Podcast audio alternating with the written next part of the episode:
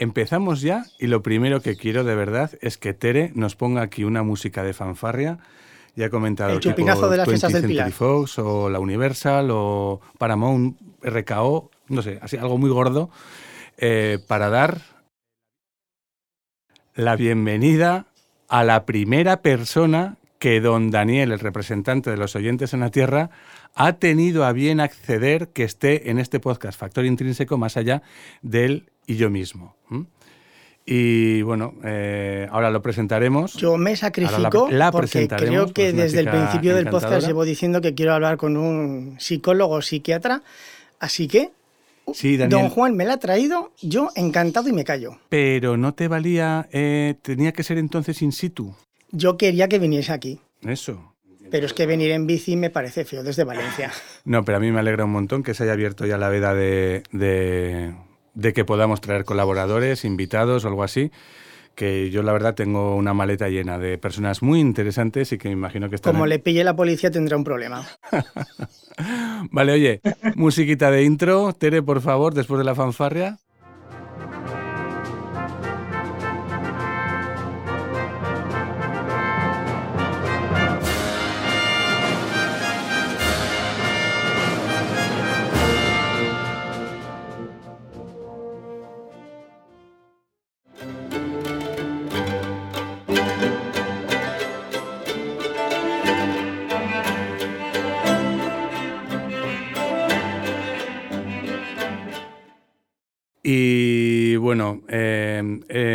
Esto es Factor Intrínseco. Yo soy Juan Revenga, dietista nutricionista. Y este es el podcast de nutrición, alimentación, dietética, salud y, Y bienestar social. y lo que surja. Yo soy Daniel Sanz, acá el representante de Oyente en la Tierra. Que yo quería llamarme intrínseco y ni eso me ha dejado don Juan. El representante del oyente, no, de los oyentes. Del oyente, de, uno en uno, de susurro al oído con suavidad, a uno. Y para mí, hoy tenemos otra persona, como ya he dicho, y esto para mí es una absoluta novedad. Estoy encantadísimo. No he tenido muchísimas ocasiones de colaborar con ella, pero siempre que, lo he hecho ha sido absolutamente maravilloso. Ella es Gema García, es psicóloga, bienvenida. Gema. Hola, ¿qué tal? Estoy feliz de ser la primera eh, invitada externa a vuestro podcast y bueno, un honor para mí que me hayáis dejado entrar a vuestro espacio. Cuando quieras pasarte por Zaragoza estás invitada a grabar aquí, ¿eh? Sí, sí. Te cojo la palabra. Cuando pases por aquí, que además Zaragoza está en medio de casi todas partes. O sea, en la parte de arriba estamos, en- si va- vayas donde vayas, pasas por aquí. Así que sin problema. Voy a presentar a, a Gema, aunque lo podría hacer ella, porque a fin de cuentas A mí eso no me gusta. No, ¿No? no, no, no, no. Tiene que presentarla usted. A mí la gente que dice, yo siempre pido que se presente el invitado, pues ¿para qué le invitas? Si se le invita, se le presenta. Bueno, Se Gema. presente. Se presenta como psicóloga sanitaria, psicoterapeuta y terapeuta familiar, profesora asociada en la Universidad Católica de Valencia San Vicente Mártir e imparte la asignatura de trastornos alimentarios en el grado y máster. Grado, supongo, Gema, de nutrición humana y dietética.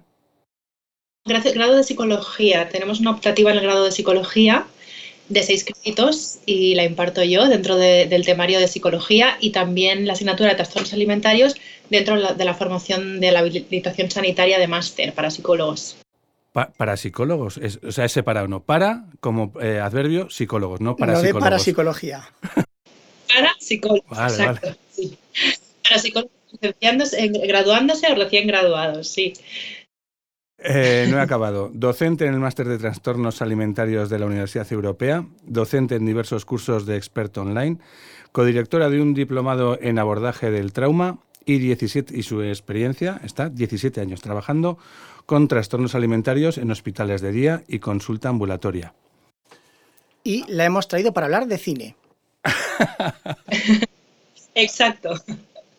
Bien, bien. Como podéis adivinar, he venido a hablar de cine o cocina o cualquier otra Vale. cosa. O el- la cocina en el cine. La cocina en el cine, ojo.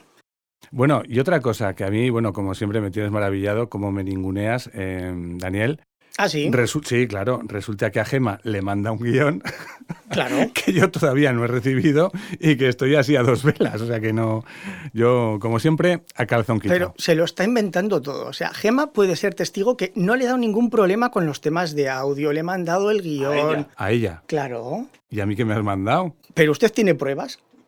Sí, tengo pruebas. De... ¿Tienes tú pruebas de que me las has mandado?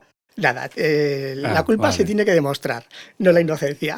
Juan, yo, nada de lo que no hayamos hablado tú y yo ya en otros formatos y vayamos a entendernos No. bien, así que no, ni miedo. Si es, si al es la dinámica, ¿eh? te quiero decir que yo Lo hace por siempre... meterse, busca cualquier excusa para meterse conmigo, Gema. Joder, de verdad qué matrimonio, de verdad qué dolor. Bueno, vamos a empezar, que si Venga, no que desvariamos. tu guion es tuyo, mi, venga, va. guion, mi guion es mío. Gema, yo la primera pregunta para ir enlazando un poquito los temas. ¿Qué tienen los alimentos para que el ser humano coma por aburrimiento, coma sin tener hambre, coma estando saciado, incluso aunque se encuentre mal, extremos de querer vomitar para poder seguir comiendo? O sea, ¿qué tienen los alimentos en el cerebro que le afecta? Bueno, eh, la primera pregunta, y podríamos estar hablando todo el podcast solo de esta, ya te lo aviso, Sí, ¿eh? Es Asiento. una Por eso he mandado las preguntas para poder acortar. Amplísima. Eh, yo cuento lo que yo puedo aportar y seguro que Juan puede aportar muchas cosas. La comida, la relación, cuando hablamos de relación con la comida, tenemos que mirar a muchos factores, no solamente al factor puramente biológico, ¿no? Al final, la comida tiene una cierta asociación con el placer y determinados alimentos, pues con un compuesto mayor en azúcares en grasas, todavía más, activa las, las regiones cerebrales relacionadas con el placer por una cuestión pura de supervivencia, ¿no? En una primera instancia, ¿no? Lo que es placentero, o sea, lo que ayuda a sobrevivir es placentero, lo que puede ser peligroso para la supervivencia, pues nos genera miedo, temor, rechazo, asco, eh, y entonces no, nos alejamos de, eso, ¿no? Entonces, esa es como una, una explicación muy, muy básica. Pero después es que cuando hablamos de relación con la comida o de conducta alimentaria, tenemos que hablar de historia de aprendizaje individual de la persona, de contexto social, de aprendizajes familiares, de ausencia o no de patología, de regulación emocional, de autocuidado ausencia de él, que parece que no tiene nada que ver con la comida, pero también la tiene, ¿no? Y de, y de cómo se relaciona la persona con el placer en general en su vida. Hay, hay como muchísimas aristas, esto a nivel psicológico, si entra Juan a nivel nutricional, seguro que un montón más. Piensa, Daniel, que desde pequeñitos, ya cuando nacemos, eh, nos alimentan en brazos, ¿no? Nos dan el, bien nos den lactancia materna o bien nos den el biberón, nos acunan, nos abrazan cuando nos alimentan, con lo cual desde muy pequeñitos ya creamos una asociación entre alimentación y bienestar, mucho más allá de, la, de, la, las regiones cerebrales relacionadas con el placer, una, cuestión más puramente instintiva, también a nivel de, pues eso, ¿no? de historia de aprendizaje y de relación emociones y comida, ya empezamos a asociar el alimento con calma con confort, con el corazoncito de mamá o de papá, con el olor de mamá o de papá, de las figuras que me quieren, que me alimentan, que me sostienen, que después me quedo dormidita en el pecho de papá o en el pecho de mamá. Entonces ya, ya asociamos comida y confort desde que somos muy pequeñitos, ¿no? Por eso no nos gusta patologizar el término comer emocional, porque comida y emociones eh, son, eh, vamos, eh, inseparables en el ser humano y no tiene por qué ser algo necesariamente malo, siempre y cuando la persona disponga de un amplio rango de, herramientas de gestión emocional, entre las cuales una de ellas sea, pues un día me, me, como un alimento que me recuerda con mucho cariño a mi abuela o algo que me gusta mucho, ¿no? Entonces, bueno, pues tenemos asociaciones desde muy pequeñitos. Después también, pues tenemos eh, eh, asociaciones familiares, ¿no? Cuando, eh, pues, pues cuando, comemos, mamá está muy contenta, cuando no comemos, qué triste está mamá qué triste está papá, ¿no? Ya nos empiezan a, a meter ciertas asociaciones de la comida en relación a emociones, sentimos que podemos generar como emociones en el otro eh, en función de la alimentación, bueno, toda la historia de aprendizaje de la persona. Luego, si metemos aquí en la ecuación la cultura de dieta, que durante toda nuestra vida nos ha metido en la cabeza que tenemos que estar a dieta, que hay alimentos prohibidos, que son buenos, que son malos, que tal. Muchas veces tenemos lo que se llama hambre mental, Daniel, que es eh, una, como una cierta mentalidad de carestía, de hay determinados alimentos que están prohibidos, que son malos, que no los puedo comer, y entonces, como tengo ese, esa, esa, esa, sensación de que esos alimentos no los, no los voy a comer como norma, pero están ahí disponibles al alcance de cualquiera y totalmente disponibles, y además con un montón de estrategias de marketing que nos los hacen muy apetecibles, pues claro, al final acabo cayendo. Y cuando caigo, no puedo parar de comer porque de alguna manera mi cuerpo entiende que como no le he dado mucho tiempo, probablemente no le vuelva a dar en mucho tiempo esto que está tan rico, pues ahora que puedo comer voy a comer todo lo que pueda, ¿no? También hay una parte ahí de la, del hambre mental que llamamos, que se sacia permitiéndote aquello que te prohíbes, ¿no? O que tienes prohibido un poco por, arrastrados por esta cultura de, dieta que demonifica alimentos. Bueno, me podría tirar así todo el día. ¿eh? Luego también, súper breve ya, breve ya, dos cositas y, y acabo el tema de regulación emocional y autocuidado, ¿no? Mucha gente, por esta asociación que tiene la comida con el confort, tiende a regular sus emociones a través de la comida, bien para celebrar, bien para calmar, bien para llenar un vacío, bien para calmar, para, calmar una, sensación interna de, de, malestar, de ansiedad. Con lo cual, pues también si una persona regula bien sus emociones, será menos probable que vaya a buscar la comida como forma de regulación. Y luego el tema del autocuidado. Muchas veces em, nos olvidamos de las pequeñas gratificaciones diarias, de, darnos pequeñas gratificaciones diarias y disfrutar de los pequeños placeres, porque estamos mucho en el debo, en el tengo que, las obligaciones, el sacrificio, ¿no? Y al final lo que es placentero también es necesario para el bienestar y el equilibrio. Entonces, cuando no me no busco, ¿no? No dejo entrar placeres cotidianos en mi vida, a veces el único placer que la persona deja entrar en su vida es la comida y entonces lo busca como como fuente casi única y universal de, placer, ¿no? Cuando a lo mejor pues, podría ser a veces la comida, a veces el deporte, a veces el ocio, a veces la socialización, a veces alguna actividad placentera en solitario, etcétera, etcétera. Me encanta, Gemma. O sea, yo. Eh, además, ¿sabes qué? Que me encantan estos episodios en los que tengo que trabajar tampoco. Eso es lo que más es que es alucinante, porque a mí me has abierto una serie de melones. O sea. No, podíamos estar cinco horas. Solo con esa respuesta que nos ha dado, podíamos estar cinco sí. horas. A mí me ha encantado lo de esa asociación, porque, claro, todas las asociaciones que hacemos en la, en la primera infancia, en, o sea, de bebés auténticamente, tienen que ser o suenan indestructibles, ¿no? Entre esa asociación entre alimentación, confort, seguridad, cariño, amor y tal y cual, pues es normal que luego, pues evidentemente, más o menos subconscientemente, pues las intentemos reproducir en, la adultez. usted se ha quedado con la primera parte y yo me he quedado con la última, con la de los placeres cotidianos, que la gente llega tan cansada de todo a casa que solo quiere ver la tele, echen lo que echen y comer, hartarse. O sea, la mm. verdad es que me ha parecido muy bueno por no enrollarnos más, vamos con la siguiente parte, porque además esto lo has enlazado muy bien, que es eh, la comida también es algo social. Vas por la calle, hombre Pepe, ¿cuánto tiempo que no te veo? Vamos al bar a tomar algo, vamos a tomar algo. Siempre es el vamos a tomar algo. No sabemos qué hacer, vamos a tomar algo. Todo esto que has comentado hasta ahora también se arraiga con el tengo aprecio por una persona, me la encuentro, vamos a disfrutar de la comida. Más o menos sería así o es tu cumpleaños y las personas que te quieren te hacen tu comida favorita, te preparan una tarta que es tu tarta favorita. Puedo, puedo, decir, ¿puedo decir cuál era mi comida favorita cuando vivía mi madre y que ya desde que falleció la pobre? Purrosalda. No. Riñones al jerez con arroz. Ostras. O sea, y de verdad, ese plato para mí uf, me traslada pues a, a ese confort, a esa tal cual. Perdona, ya está. Nada, ¿sabes cómo se llama eso en la alimentación consciente, Juan? El hambre de corazón. Bueno, de riñones. en, concreto era de riñones, ¿eh? pero bueno. eh, he traído el hambre de corazón, que quiere decir que pues ese momento en el que hay un plato que me recuerda a mi mamá, que me recuerda a mi abuela, que me recuerda un momento especial de mi vida, cuando me quiero, cuando quiero conectarme con esa persona que ya no está, aunque sí que esté, pues me puedo preparar esa comida como forma de llenar un hambre de corazón. Claro, vamos a hacer unos riñones al jerez, no es algo sencillo ni especialmente placentero hacerlo. Es que ha ¿eh? cogido justamente no arroz a la cubana o tortilla de patata. Es que no ¿eh? huele muy bien, hay que bueno, filtrarlos no, hay que limpiar los filtros. Eh. Encima exigente. No, no, no. Lo que quiero decir es que la tengo que hacer yo. Mira, yo no lo he hecho. He hecho riñones eh, rebozados, pero no he hecho riñones guisados al jerez. Y la verdad es que tendría que hacerlo. Pero, y a que, pero a que cuando los has comido por ahí te ha hecho conectar rápidamente no con puedo, tu madre. No puedo, casi me pasa, me pasa casi como con los callos, que es que son esas cosas que las tienes tan asociadas a esos de tu casa. Mira, solamente podría comer los de mi tía, que no es no era hermana suya, era una, una es tía política, vamos a decirlo, la mujer de su hermano. Y, ahí empatan, sí. Bueno, y me recuerda, pero si no, no es que es imposible. No, no, no se me ocurriría pedir. O sea, es imposible como ser infiel, no sé. Y ahora lo enlazamos que no se me ocurre. el cine, Ratatouille, la última parte, cuando le entrega es verdad, el, la, el ratatouille, precisamente. ¿Ves cómo vamos a hablar de cine? sí, sí, total. Espera, le hemos cortado la pobre Gema. No sé si puede... No, que va. No, estábamos hablando de la socialización, que sí que es cierto que, a nivel cultural la comida está muy presente como una herramienta de socialización y es verdad que, bueno, pues podemos quedar para hacer otras cosas, pero por lo general tendemos a, comer en a quedar en torno a una mesa, ¿no?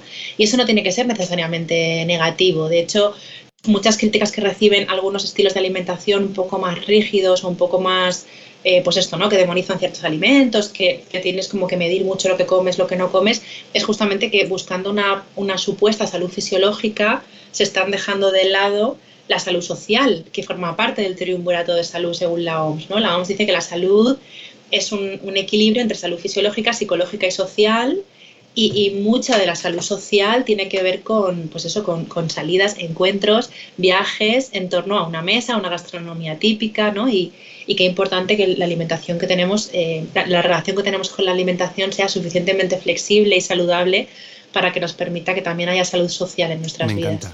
Yo estoy convencido además que más allá de los trastornos de la conducta alimentaria típicos, que no sé si los están en el guion, bueno, lo digo por el, por el tiempo, eh, tú verás, eh, que más allá, más allá de los trastornos de la conducta alimentaria clásicos o típicos o lo que todo el mundo conoce, el tema del sobrepeso y la obesidad eh, también es un, de alguna forma es un trastorno de la conducta alimentaria, es decir, una mala relación con, la alimentación, al menos en muchas ocasiones. No sé si lo opinas tú.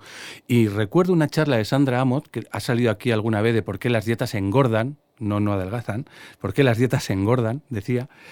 Eh, y decía que los mismos factores que predicen eh, los trastornos de la conducta alimentaria predicen al mismo tiempo también el sobrepeso y la obesidad, o que están muy, muy mezclados. No sé. Pues justamente eso está enlazado con la siguiente pregunta, porque ya entramos al tema social, que es cómo, según la época, el contexto histórico, según el país, la cultura, cambian los estereotipos de gordo, delgado, fuerte. Antes el, forzudo de cine de antes era un hombre grandote. Ahora tiene que estar totalmente definido, si no, no es un forzudo, es un gordaco. ¿Cómo se asocia esto de mm, me encanta comer, quiero comer, me da placer pero socialmente está mal visto. ¿Cómo, cómo funciona esto? ¿Cómo se generan los estereotipos? Bueno, detrás de los estereotipos, eh, lo que nos encontramos, Daniel, es pasta, intereses económicos. Es muy rentable que, seamos, que estemos insatisfechos, porque cuanto más insatisfechos estemos, más vamos a consumir. Y la industria de la moda, la belleza, el adelgazamiento, las dietas, los productos, etcétera, etcétera, la cirugía estética mueve billones de euros y billones de dólares al año en todo el mundo y, es un negocio muy rentable que se sustenta sobre la insatisfacción de los demás.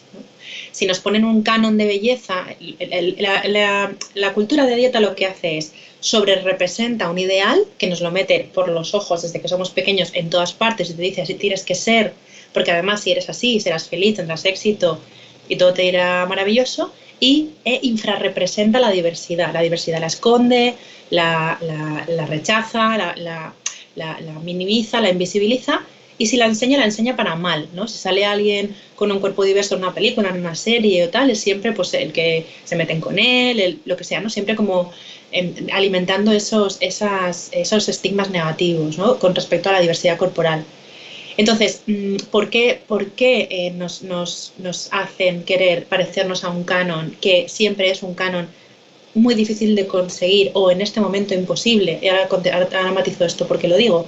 Porque si tú tienes que aspirar a algo a lo que nunca vas a llegar, siempre vas a estar insatisfecho y vas a estar crónicamente consumiendo productos para intentar llegar al canon, acercarte al canon, y eso es muy rentable.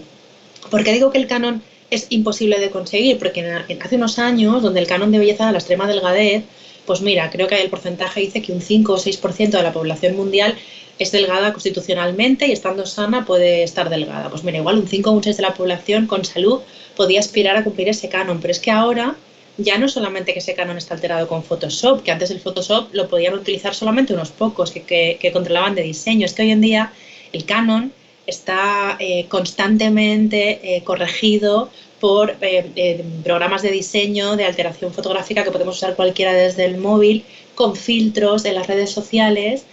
Entonces, ya es que mm, el ideal ya no se puede conseguir si no te pones un filtro para salir a la calle. De hecho, hay una patología que se llama la dismorfia Snapchat, que son adolescentes que no se reconocen en el espejo porque están tan acostumbrados a verse con Ostras, qué buena es esa Está flipando.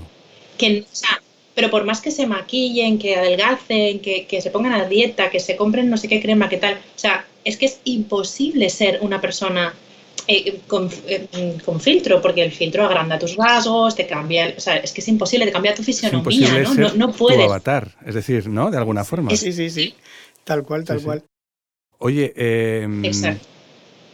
Esto es una crueldad, ¿eh? Perdona. Sí. Es una crueldad para los adolescentes y nuestros jóvenes que están eh, pues con unos factores socioculturales de riesgo para trastornos alimentarios eh, en unos niveles que asustan. Sobre el negocio y la industria, solamente un dato y luego tengo una pregunta a colación de lo que has estado diciendo ahora que me ha encantado, Gema. El dato es el de la Eating Disorder Foundation, yo creo que en algún episodio ya lo hemos dejado por aquí colgando, que dice que cuando hablábamos precisamente, no sé qué episodio lo será, ya lo pondremos en las notas, de que las dietas no funcionan o que las dietas engordan, dicho de otra forma. La Eating Disorder Foundation dice que la industria del adelgazamiento es el único negocio del mundo, muy bollante, con una tasa de fracaso del 98%. Y en eso radica su éxito. Claro, y ahí está su éxito. En, la zanahoria del palo al que nunca llega. Exactamente. Bueno, esto por un lado, y luego me ha venido a la cabeza con eso que has comentado, que aquí en el mundo occidental bueno, digo aquí en el mundo occidental, tú no lo has dicho, lo digo yo. Estamos muy focalizados con el, aparentar ser, con el ser mejor, que el vernos más guapo, que eso nos va a trasladar una felicidad, un estatus, un tal y cual. Pero tengo oído que en algunos países asiáticos, no sé si es Japón o China, algunos eh, hay una corriente de a ver, entiéndeme, ¿eh? desfigurarse la cara o cuando menos los dientes por aquello de hacerse único o, diferente. ¿A ti te suena o me lo estoy inventando? Es que ya no, ya no lo sé. Pues no, no, tenía ese dato del tema de los dientes en especial, pero sí que es verdad que lo que se considera bello en diferentes culturas a veces es diferente, pero el tema es que eh, lo que se considera bello generalmente nos cuesta salud. Y eso es un problemón, ¿no? Porque al final operar los dientes... Uf, sí, es verdad. Claro, Claro, la, la, extrema delgadez nos cuesta salud, ¿no? Muere muchísima gente al año por trastornos alimentarios, de hecho es la, causa, eh, la enfermedad mental con mayor tasa de mortalidad, pero es que también se lleva, o se ha llevado durante mucho tiempo, cada vez menos, la piel muy morena, y que nos exponía a un, a de cáncer de piel. Eh, cambiarte los dientes por cumplir un canon de belleza es una cirugía al final. O, por ejemplo, ¿no? Las, los, los, pies chinos estos que se llevaban de moda en, las que los envolvían para ser minúsculos y caminar de forma rara. Se, se, rompían los pies para poder caber en esos zapatitos, o las mujeres jirafas. De tal forma que si se quitaran los, los aros del cuello, se desnucarían, porque el cuello se les descolgaría y se romperían el cuello. Entonces, eh, al final, tenemos que que, que, generar un espíritu crítico frente al canon de belleza imperante, porque generalmente el canon es incompatible con la salud. Ostras, ¿eh? Yo creo, mira, si hubiera que cerrar el programa, esta es la frase. es la frase lapidaria, no que estoy completamente de acuerdo. ¿eh? recuérdela para repetirla luego entonces. Pero ahora ya vamos a entrar con la parte interesante, ¿no? Lo que hemos venido a, a, quedar. Eh, bueno, todo es interesante, pero vamos, el, el meollo de la cuestión, lo que da título al episodio. Todo esto genera trastornos relacionados con la comida. ¿Cuáles son los principales, los más habituales? Porque yo este del filtro de Snapchat no lo conocía y me acabo de quedar loco. Bueno, este, este, la dismorfia de Snapchat la vemos en las consultas y se ha llamado dismorfia de Snapchat, pero aún no está en las categorías oficiales de diagnóstico. No sabemos si a futuro estará, pero bueno, coloquialmente ya, ya le hemos puesto nombre ¿no? a nivel clínico porque lo estamos viendo. Las oficiales, ¿no? las que reconocen los manuales de diagnóstico, las, hay más, pero bueno, las principales, las más comunes son tres, que son anorexia, que puede ser restrictiva o de subtipo atracones purgas, bulimia y trastorno de atracones. Que si queréis os cuento, no os cuento, tú me dirás, Daniel. ¿La pica está o no está la pica? Sí, está también, ¿no? está la pica menos frecuente. Sí, sobre todo se da en, en, la infancia y en la adolescencia, se ve mucho, en algunos casos en trastorno mental grave, eh, llega a otro tipo de, dispositivos, ¿no? No suele llegar a una clínica de trastornos alimentarios, pero sí, como, como diagnósticos tenemos la PICA, que es eh, la, ingestión de sustancias no nutritivas, el, trastorno de rumiación, que son personas que, mastican, tragan y a medio camino antes de digerir vuelven a, sacar el, a sacar el, el, alimento de la para escupirlo para volverlo a tragar. Tenemos el trastorno de evitación, restricción de alimentos, el TERIA, que mm, si tenemos un rato os cuento que tiene un, en el DSM5 revisado, que es la última revisión del manual de diagnóstico, ha tenido un cambio muy, muy, muy, muy leve, pero que tiene mucho significado. Y luego tenemos anorexia, bulimia y trastorno de atracones. Haz un pequeño resumen de cada una de ellas para, bueno, yo creo que casi todo el mundo la conoce, pero simplemente un pequeño resumen de cada una de ellas para tenerlo fresco antes de continuar ya con las últimas preguntas porque nos vamos a ir de tiempo. Mm.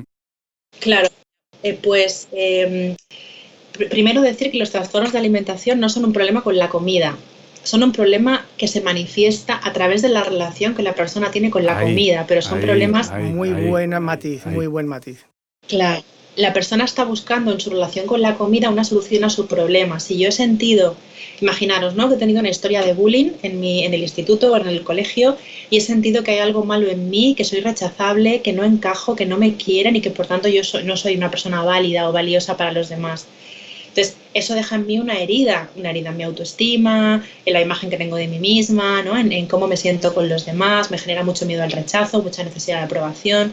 Y entonces, eh, en, un contexto en que la sociedad nos dice ¿no? que, si eres delgado todo va a ir bien, vas a pertenecer al grupo y vas a tener mucho éxito, al final quien, quien se pone a dieta lo que está buscando es pertenecer, evitar un rechazo, eh, demostrar que vale, que, que, cumple con los cánones que el grupo valora y que por tanto es merecedor de, pertenecer al grupo, ¿no? lo que está buscando no es adelgazar en sí mismo, es lo que cree que adelgazar le va a atraer a su vida, que es pertenencia, aceptación, em, pues eso, ¿no? Un, lugar entre sus iguales y, mantener alejado ese, ese, miedo a ser rechazado, porque si cumplo con el canon, en principio no me van a rechazar, ¿no? Entonces, como veis, el, síntoma es un intento de solución a un sufrimiento que la persona tiene mucho más profundo que no está relacionado con la comida. Me encanta. Eh, mm, lo primero, ¿tú tienes consulta online? Que no lo sé. ¿La tienes? Sí, eh, consulta presencial y online, es que Yo ya sé a quién, ahora ya sí por fin y después de muchos años de trayectoria profesional, aunque ya tengo cerrada la consulta, ahora ya por fin, por primera vez en mi vida, sé quién es la persona idónea, óptima, diría yo incluso, para dirigir a estas personas que vienen muchas veces a la consulta del dietista nutricionista, oiga, es que mi hijo, oiga, es que yo tengo, cuando dan ese paso, que ojo hasta que lo dan, eh, trastorno de la conducta alimentaria, sea X. Digo, digo, pero han visitado ya con una persona, eh, con un profesional de la psiquiatría o de la psicología, me dice, eh, no, y dices, pues, pues yo, yo después, pero así de entrada, no, desde luego. Y no sabía a quién dirigirles, ni tan siquiera aquí en el entorno de más local, más de cercano, pero vamos, ahora con el tema de las cuestiones online, tomamos nota. Pues García, consulta online, trastornos conducta. Y además, dicho esto, muy bien. Eh, Daniel. Dime, dime. Gracias. No, que como me habías preguntado qué era cada diagnóstico, he dicho esto ya por delante, porque para explicarte el diagnóstico te voy a explicar un poco la sintomatología alimentaria, pero vaya por delante que la sintomatología alimentaria es la punta del iceberg, que es lo más urgente que tenemos que trabajar, pero no lo más importante. Que esto es de matizarlo, ¿no? En, anorexia nerviosa lo que encontramos es eh, una restricción alimentaria importante, eh, un miedo a engordar o ganar de peso y unos problemas importantes con la imagen corporal, ¿no? Un rechazo al cuerpo muy importante y muy significativo, ¿no? Periodos de restricción muy severos, ingesta de calorías muy, muy limitada y, claro, graves problemas eh, fisiológicos como, y psicológicos y sociales también como consecuencia de esa restricción tan severa. Después nos podemos encontrar anorexia eh, de subtipo, atracones purgas, es decir, esas pacientes muy restrictivas que llega, llega un momento que, el cuerpo ya no puede sobrevivir con ese nivel de restricción y de alguna manera eh, casi sin control voluntario de la persona, como una forma muy instintiva de supervivencia, acaban teniendo atracones o pequeñas transgresiones alimentarias que no llegan a ser un atracón como el que vemos en bulimia en cantidad, ¿no? pero, pero sí transgresiones alimentarias que para ellas eh, suponen más de lo que tenían pensado comer y que les puede después llevar a compensar con vómitos, laxantes, diuréticos, etc. Después tenemos la bulimia, donde sí hay eh, episodios de atracones definidos como grandes cantidades de comida ingeridas en un corto periodo de tiempo, acompañadas de vómito o compensaciones después. Y en el trastorno de atracones encontramos atracones pero sin, conductas compensatorias. Súper a grandes rasgos, súper, súper a grandes rasgos, estas son las grandes diferencias. Bien, y ahora viene la gran pregunta. Después de todo lo que hemos visto del tema social, del tema psicológico, del arraigo que tenemos a la comida, los problemas que generan los estereotipos, ¿por qué la sociedad culpabiliza al enfermo? Pues mira, llevo 17 años divulgando en el mundo de los trastornos alimentarios, intentando desterrar ese mito, entre otros muchos, ¿no? La persona con un trastorno alimentario no tiene la culpa de estar enferma, ¿no? No es una cuestión de voluntad de, chica, pues si cómete un bocadillo de jamón y verás cómo te recuperas, ¿no? Que eso lo he escuchado yo. Eh, no tenemos que culpabilizar al enfermo, la persona que, la persona que enferma no, no, ha buscado enfermar, se ha puesto a dieta, esa es la única parte voluntaria del, del proceso, pero una vez que se ha puesto a dieta y ha entrado en el bucle de la enfermedad, ha, ha, perdido el control en algún punto y ya no es algo que puede controlar, ¿no? Llega un momento que el miedo a comer es tan grande que prefieren morir a volver a comer. Estamos hablando de patologías muy graves, muy, muy graves, ¿no? Que, que, que tienen la tasa de mortalidad más alta entre los trastornos mentales, ¿no? Imaginaros el, nivel de gravedad que estamos trabajando. Entonces, muchas veces también nos encontramos con que eh, las pacientes ocultan el problema o Mm, o, no quieren dejarse ayudar o aparentemente no quieren dejarse ayudar, porque dentro de ellas siempre hay una vocecita pidiendo ayuda desesperada, ¿no? Pero a veces no vienen al tratamiento de forma voluntaria, no porque estén enfermas porque quieren, sino porque temen que si vuelven a comer, reintroducen la alimentación y vuelven a tener el cuerpo de antes, volverán a ocurrirles las cosas de antes, ¿no? Pues, por ejemplo, el rechazo eh, o, la, o, la, sensación de, de, no tener el reconocimiento de sus seres queridos, de, de, sus, de sus familias. Bueno, cada caso es un mundo, ¿no? Pero de alguna manera es, es que si vuelvo a comer, voy a volver a, voy a, volver a sufrir como sufría antes, ¿no? Entonces, no, no quiero ese cuerpo como proyección de, de no quiero el sufrimiento que viví cuando tenía este cuerpo, ¿no? Y por tanto, eh, prefieren a veces dejarse morir que, que, volver a comer, ¿no? Porque vienen de mucho sufrimiento. Jopetas, yo me, yo me quedaría horas eh, escuchándole. Oye, antes de que también se me olvide, porque seguro que se van a olvidar cosas. Gema, ¿nos cuentas por favor cuáles son tus nicks en las redes sociales? Sí, yo soy un poco mmm, a, a rara avis en redes sociales. Solo utilizo Instagram ahora. Uh -huh. eh, mi perfil es Gema Psico, Gema Psico. Eh, me fui de Twitter porque me parecía un entorno muy hostil y conocí a gente muy interesante, entre ellos a ti, Juan. Gracias. Pero me, porque me parecía un territorio muy no sé, hostil y no, no sé me por qué dices que es hostil de Twitter. no sé, no se me ocurre. No me apetecía, no me apetecía estar en un sitio tan con hostilidad. Sí. Te entiendo perfectamente. Me dañaba y me, me, fui de allí. Así que sobre todo me van a encontrar en redes. Y luego no tengo página web tampoco, porque de momento trabajo para mí, no tengo equipo y como puedo asumir más o menos poquito, porque soy una infinita, no tengo, no tengo web, porque con el trabajo que me llega ya tengo agenda cubierta, entonces no, no me publicito mucho. Qué maravilla. No, no encontraréis una Qué web. maravilla. No Ojo, eh, esto no me lo esperaba ni yo. No, no, no, no. O sea, es de una franqueza o sorpresa al mismo tiempo alucinante. Impresionante. Entonces, yo lo dejo ya a tu elección. ¿Quieres, ¿Cómo se contacta contigo? No me digas como, como hacen los de Nadie Sabe Nada, pues manda tus consultas a internet, ¿no? si quieres, dinos, y si no quieres, pues no nos digas, no vaya a ser que te genere un trastorno un por, correo electrónico. con mucha, con mucha, un correo algo. electrónico o algo así, no sé. No, ¿sabes qué pasa? Además que yo tengo una red eh, profesional muy bonita y muy amplia. Tengo compañeros maravillosos y compañeras maravillosas que trabajan en trastornos alimentarios como yo.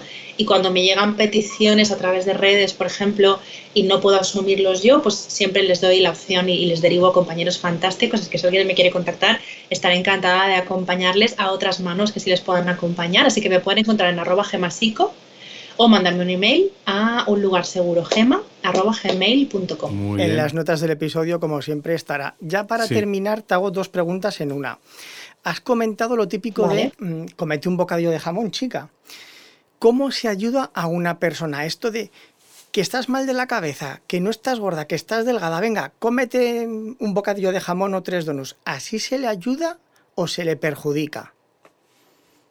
Mira, eh, aquí el, de verdad, de verdad, de verdad, no es porque esté Juan delante, en este punto en el que tenemos que acompañar a una persona a que restablezca unos patrones mínimos de ingesta, mínimos en un principio, luego ya aspiraremos a otra cosa, ¿no? Pero en un principio unos patrones mínimos, cuando es lo que más teme en el mundo, el papel de los nutricionistas es fundamental. O sea, todo mi, todo mi reconocimiento, Juan, porque tenéis un papel muy importante, muy difícil, porque en ese momento el nutri es el poli malo, Claro, ahí los psicólogos somos un poco el y bueno, ¿no? Nosotros decimos, bueno, yo te voy a ayudar yo te comprendo. con técnicas de motivación de, de, gestión de la ansiedad, de tal, yo te voy a ayudar a que tú puedas cumplir este pacto que has hecho con el Nutri, pero el que establece el pacto y la negociación es el Nutri, ¿no? Entonces tenéis un papel muy complicado, muy importante, muy importante, Juan, porque sin vosotros nosotros no podemos trabajar con trastornos de alimentación. Y, bueno, y, todo mi reconocimiento, porque es verdad que el trabajo es en equipo y el psicólogo hace una parte muy importante, pero quien, quien le está poniendo delante lo que más teme es el, el compi del despacho de nutrición o la compi del despacho de nutrición. Bueno, pero para eso también, igual que con los profesionales de la psicología, eh, hay que confiar en buenos nutris, buenos profesionales, ya sean de la nutrición, ya sean de la psicología, porque a mí una de las cosas que más me duele en este terreno es que los que en algún momento se tendrían que postular como eh, ayudas o ya no te digo, ojalá fueran soluciones, esos profesionales, pues muchas veces en ocasiones son pirómanos, son causa del problema ¿no? en las redes sociales y salen diciendo unas auténticas burradas que es que de verdad es para sería para fusilarlos. Correcto, coincido completamente. En fin, oye, eh, yo ¿Sí? A mí me encantaría volver a tener a Gema, no la semana que viene. Bueno, sí, me encantaría la semana que viene, pero no la vamos a Porque usted no trabaja. Y eh, te podemos forzar aquí en directo, en el directo de esta grabación. en directo para nosotros. en el directo para esta grabación. Eh, para que nos vuelvas a dar un cachito de tu conocimiento, de tu tiempo para saber de tu conocimiento, porque es alucinante. Cuando queráis, cuando queráis. Eh, ya os he dicho que me apasiona hablar de trastornos alimentarios, es lo que me mueve a nivel profesional hace muchos años, me mueve, me apasiona y, me moviliza también a nivel personal. Y el otro día me, emocionaba con una paciente, ¿no? Hasta, hasta el punto se me ponían todos los pelos de, de punta, ¿no? Y pensaba, jolines, qué bonito que 17 años después me siga emocionando ¿no? con los procesos que hago. Eso pasa. Así que estaré encantada de venir a, pegar la chapa cuando me invitéis, porque ya me preguntáis, yo no paro. Oye, eh, antes de despedirnos, recordar que vamos a dejar las notas del episodio, la primera colaboración, que bueno, la primera coincidencia que tuvimos profesional a través de a través de la ventana. El programa es La Ventana de Cadena Tendiendo la ropa, ¿no? Eso es. Esas conversaciones de ventana tan majas. Eh, que nos llamaron de la SER para participar en ese programa de verano de La Ventana y que fue un auténtico placer. Y, dices, y yo ahí te descubrí, bueno, ya te seguía en redes sociales, siempre, pero no conoces a nadie hasta que de alguna forma estableces un diálogo. Y dije, yo me quedé alucinado de, de lo bien que habla, de lo mucho que sabe y de cómo lo comunica.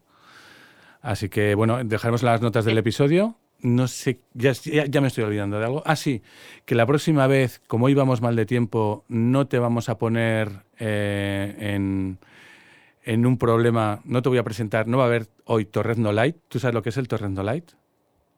El Torrendo Light es una subsección de factor intrínseco en donde las cosas más desquiciantes y descacharrantes en el terreno de la nutrición pues son posibles en, el hecho en el momento de que son reales, es decir, como el agua proteica y ese agua proteica o bueno, y te iba a hacer una pregunta, pero bueno, hoy no hay Torrezno Light, pero lo habrá.